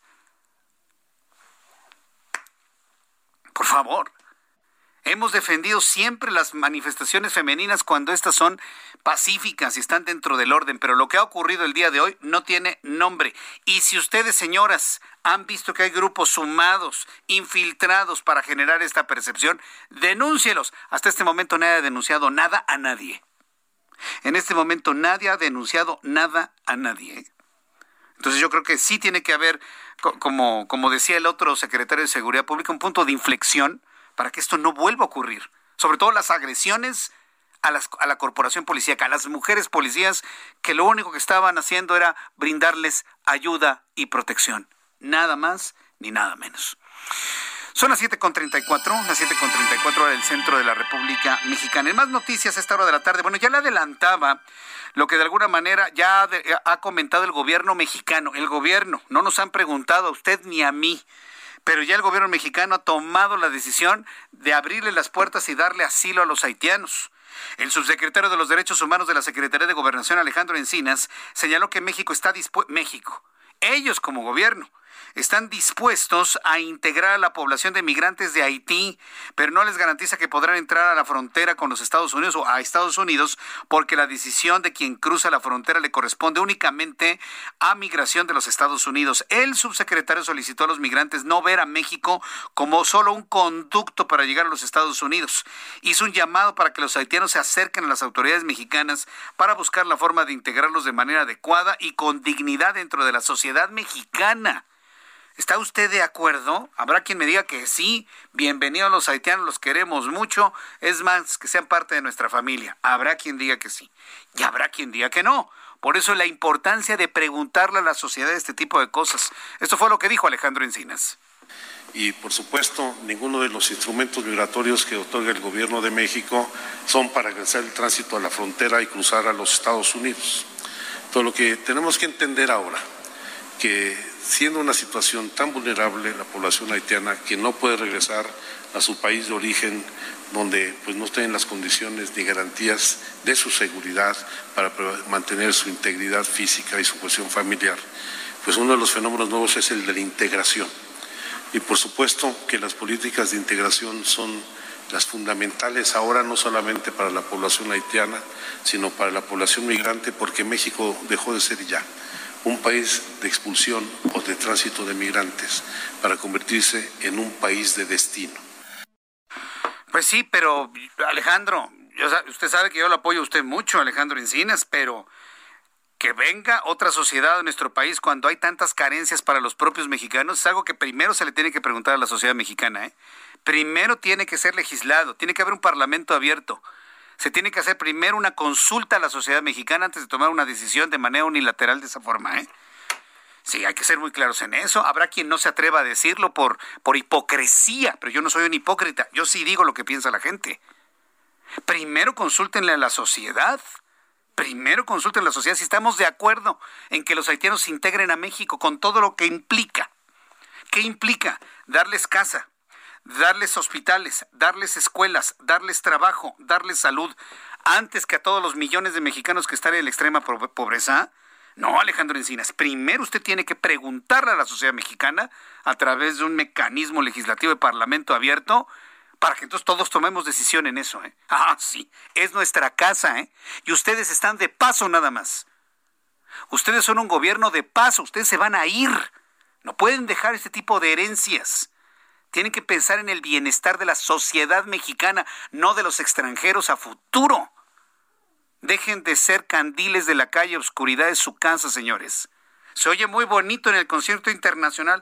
Ay, nosotros vamos a cobijar. Espérame tantito. Hay una gran cantidad de oaxaqueños, de chiapanecos, de guerrerenses, aquí cinturones de pobreza en la Ciudad de México que requieren esos apoyos. Ya están ustedes ahí caravaneando con los haitianos. Si no hay quien se los diga, yo se los digo. Porque finalmente es una noticia, es noticia lo que estamos platicando, que nos va a afectar a todos tarde o temprano. Luego de cinco meses fue detenido Octavio Alfonso N. por el delito de violencia familiar en contra de Jacqueline. ¿Se acuerda usted de este video? Impresionante. Estaba la maestra en línea dando clase y de repente llega su marido y la agrede de una manera inmisericordia. Bueno, pues luego de cinco meses fue detenido Octavio Alfonso N. por el delito de violencia familiar en contra de Jacqueline, la docente de la Universidad Autónoma del Estado de México. La Fiscalía General de Justicia del Estado de México informó que policías de investigación de dicha institución cumplimentaron una orden de aprehensión en contra de este sujeto, por lo que fue ingresado al centro penitenciario de Almoloya de Juárez en donde quedó a disposición de un juez para que sea determinada su situación legal. El detenido es investigado debido a que en abril pasado, cuando la maestra impartía clases virtuales mediante una plataforma digital, él hoy detenido entró en la habitación donde se encontraba la profesora quien agredió verbal y físicamente, según se observó en el video que circuló en las redes sociales y que dejó más que impactados a los propios alumnos de la profesora. Verdaderamente impresionante lo ocurrido. Ha sido detenido este hombre que, por cierto, lo habían ligado con el partido Acción Nacional, por lo menos eso dijeron. El ingeniero Cuauhtémoc Cárdenas, usted lo conoce. El ingeniero Cuauhtémoc Cárdenas exigió justicia para los defensores del pueblo yaqui, Tomás Rojo, Tomás Rojo y Luis Urbano, quienes fueron asesinados. El ex candidato, el tres veces candidato presidencial, estuvo presente en el acto de justicia al pueblo yaqui y la petición de perdón por agravios a los pueblos originarios que encabezó el presidente mexicano en Sonora y demandó al mandatario federal que tales hechos no queden impunes. Los asesinatos de Tomás Rojo y Luis Urbano, luchadores de los, por los derechos de los pueblos yaquis, no pueden quedar impunes. Los asesinos, tanto los materiales como intelectuales, deben recibir las dijo que manda la ley. Sentenció el ingeniero Cárdenas durante la intervención el ingeniero Cuauhtémoc Cárdenas demandó que se cancele el acueducto Independencia, lo que motivó aplausos de los representantes de los pueblos originarios. Mientras tanto, en el último año, la Secretaría de Gobernación ha recibido 1.738 solicitudes para aplicación de la ley de amnistía, de los cuales 521 fueron declaradas improcedentes, 47 amnistías otorgadas y de esas 37 liberaciones calificadas. En conferencia de prensa, luego de presentar el programa para distribuir acervos literarios en los centros de internamiento del país, la titular de la Unidad de Apoyo y Sistema de Justicia, Paulina Telles, dijo que tienen listos 264 casos para resolver en el seno de la Comisión de Amnistía y un número importante de asuntos en rezago debido a la falta de información que deben aportar los peticionarios o sus familiares. Esto ahí en Gobernación.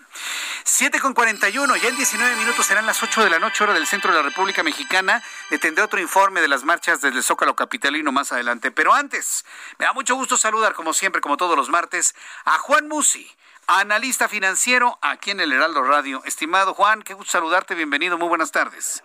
Mi querido Jesús Martín, qué gusto saludarte como siempre. Eh, pues hoy te traigo un, un tema que va a estar candente, que va a estar caliente esta semana ya ves que la semana pasada hacíamos referencia a Evergrande, esta empresa china inmobiliaria que sin duda va a seguir siendo tema y va a dar eh, y aportar volatilidad. También está, pues, sin duda, el asunto de la Reserva Federal de Estados Unidos retirando estímulos pronto, que puede también esto tener repercusiones en todos los mercados globales, por supuesto en las tasas de interés, en las bolsas, en la evaluación de las monedas. Y hoy el tema que te traigo, mi querido Jesús Martín, desde mi punto de vista es un evento más político que cómico, que tiene fuertes repercusiones en mercados y es lo que se conoce como la famosa extensión o elevar el techo de la deuda en Estados Unidos. Desde mi punto de vista es más político que económico porque es una oportunidad que tiene la oposición, generalmente a la administración o presidente en turno, para pues voltear de cierta forma eh, la gestión en ese momento y busca, por supuesto, desprestigiar, eh, en este caso, a Joe Biden y a la administración demócrata. ¿Qué es el techo de la deuda? Pues no es más que otra cosa que autorizar a que el déficit, que es muy grande en Estados Unidos, eh, se pueda mantener en los niveles en los que está y que además pues sea un poco más abultado el déficit, es decir, se eleva el techo de la deuda y le permite seguir emitiendo deuda para poder pagar a los tenedores de bonos, bonos del Tesoro concretamente, y a la nómina del gobierno norteamericano.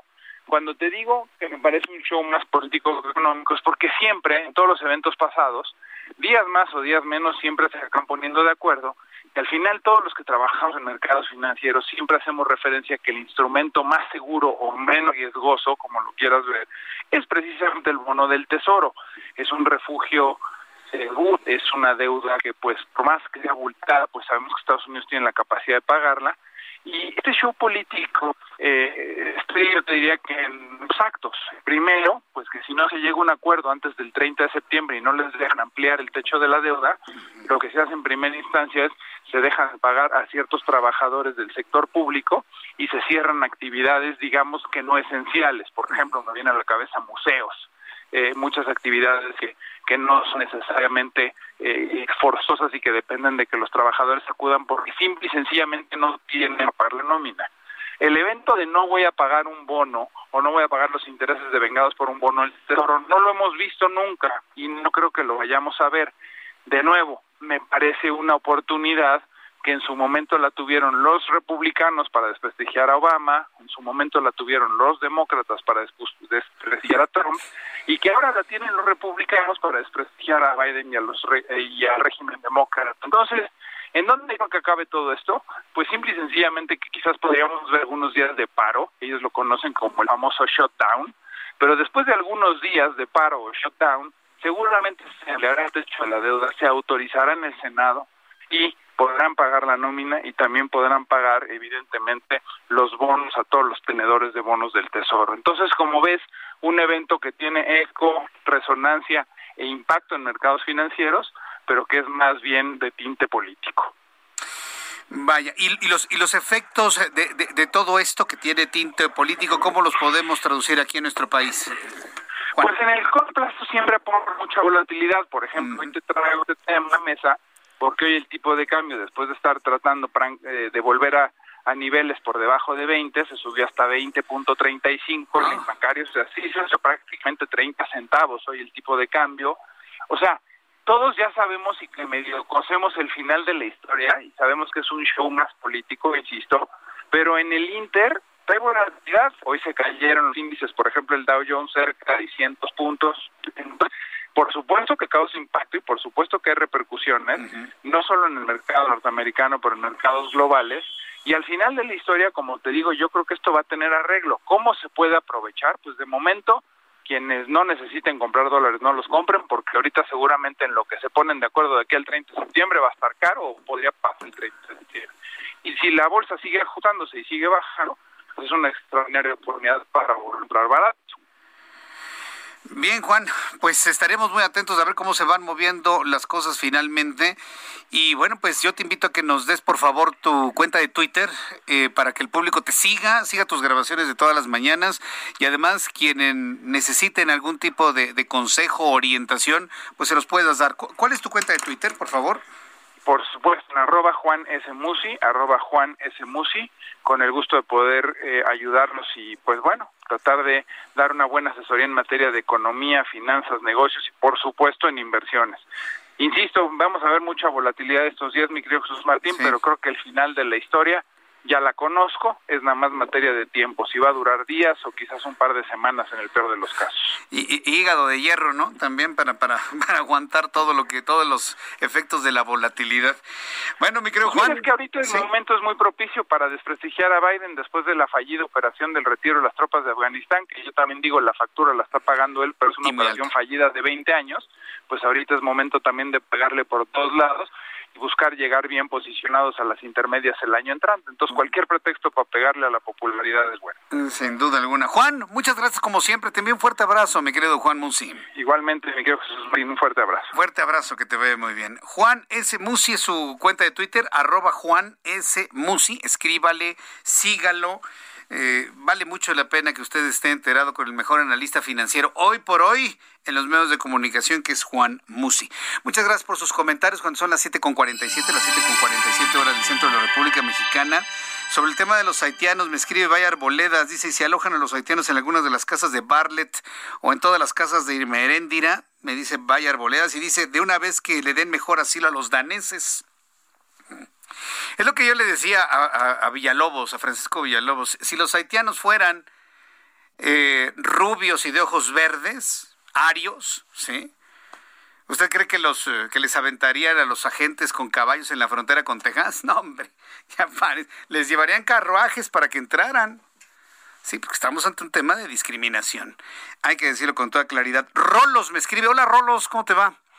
Me da mucho gusto saludar. Salúdame a mi amigo Patricio, ¿eh? por cierto, sé que anda sin Twitter, pero échame una mano de mandarle un saludo a Patricio. Rolos escribe, dice Jesús Martín, no estamos de acuerdo con que le den asilo a los haitianos. Fuera de México, no los queremos. En Chiapas los odian. Jesús, dilo.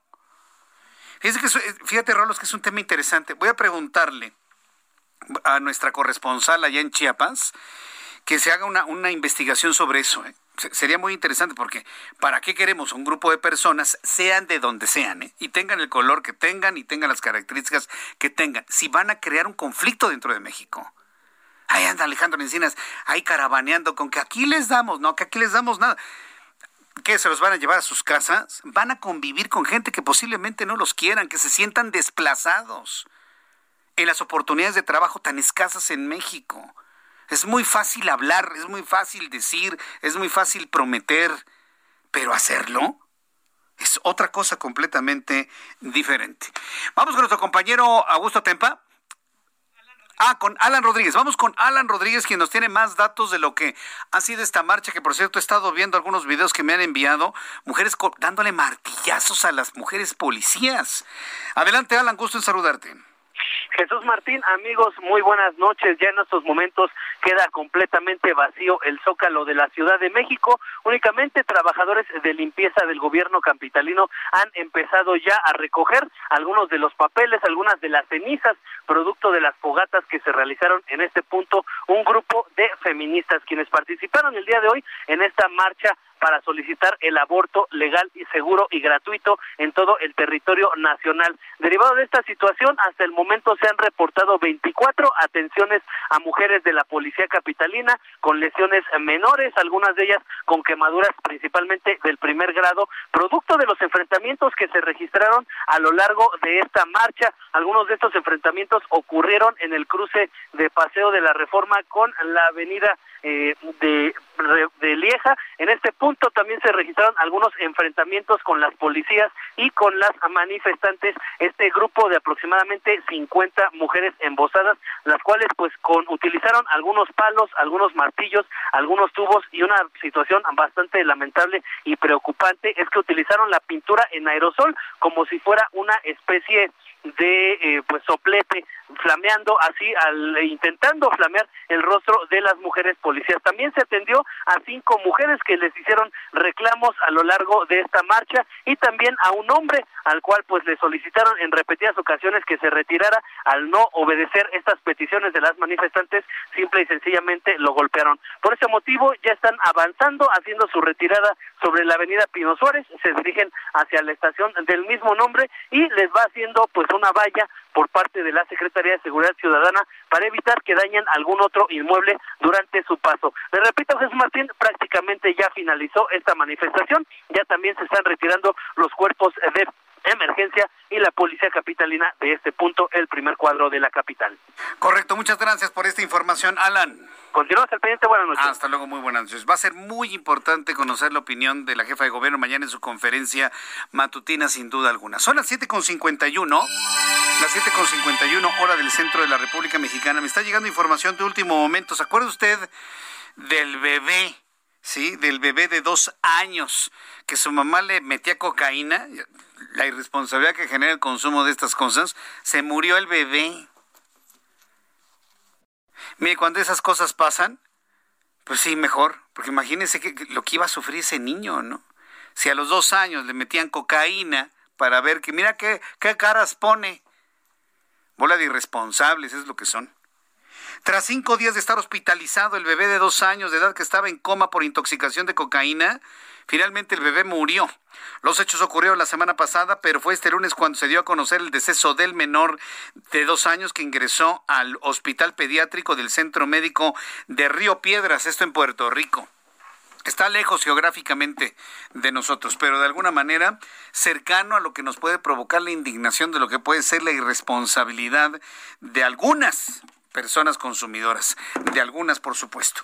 En más noticias en este, en este momento quiero informarle que el Instituto Mexicano del Seguro Social separó del plan de refuerzo de vacunación contra COVID-19 al médico Iván Tornel Castillo. Fíjese. Puede ser cualquier persona, puede ser cualquiera, pero ¿sabe por qué lo separaron de su cargo? ¿Por qué lo corrieron en el Instituto Mexicano del Seguro Social? Porque la esposa de este señor, Iván Tornel Castillo, publicó en redes sociales imágenes recreativas tomadas desde un helicóptero de protección civil estatal. La representación del Instituto Mexicano del Seguro Social en Chiapas informó que a partir de esta fecha se determinó que los traslados de la vacuna lo realizarán exclusivamente vehículos y aeronaves de las Fuerzas Armadas. Las imágenes difundidas, indicó la dependencia federal, fueron captadas desde una aeronave por la esposa del médico Tornel Castillo, identificada como la señora Elvia Martí. Otra irresponsable. A ver, aquí el problema es cómo estamos entendiendo las redes sociales. ¿Se ha dado cuenta cómo son las redes sociales? En Facebook e Instagram, fundamentalmente, no tanto Twitter o algunas otras, pero en Facebook e Instagram la gente está reflejando su vida feliz, ¿no? Y les va a todo dar. Y visitan y están de vacaciones y comen donde mejor y se subieron al helicóptero. Y miren, les estoy presumiendo que estoy en helicóptero. Ah, bueno, pues ese tipo de presumideras le costaron el trabajo al marido. Pues nada más para que vean, ¿no? Cómo son las cosas. Bueno, con esa noticia nos despedimos. Yo le agradezco el favor de su atención. Nos vemos mañana a las 2 por el 10 a las 2 de la tarde por el canal 10 de su televisión, 6 de la tarde Heraldo Radio 98.5 de FM en el Valle de México y en una gigantesca red de emisoras del Heraldo Radio en la República Mexicana. Yo soy Jesús Martín Mendoza, por su atención gracias. Recuerde que seguimos en pandemia, no se confíe, utilice el cubrebocas y a nombre de este gran equipo de profesionales de la información, lo espero mañana en punto de las 6 de la tarde. Gracias, que le vaya muy bien. Esto fue las noticias de la tarde con Jesús Martín Mendoza.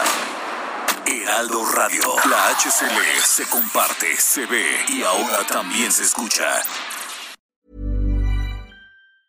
Normally, being a little extra might be a bit much, but not when it comes to healthcare. That's why United Healthcare's Health Protector Guard fixed indemnity insurance plans, underwritten by Golden Rule Insurance Company, supplement your primary plan so you manage out of pocket costs. Learn more at uh1.com.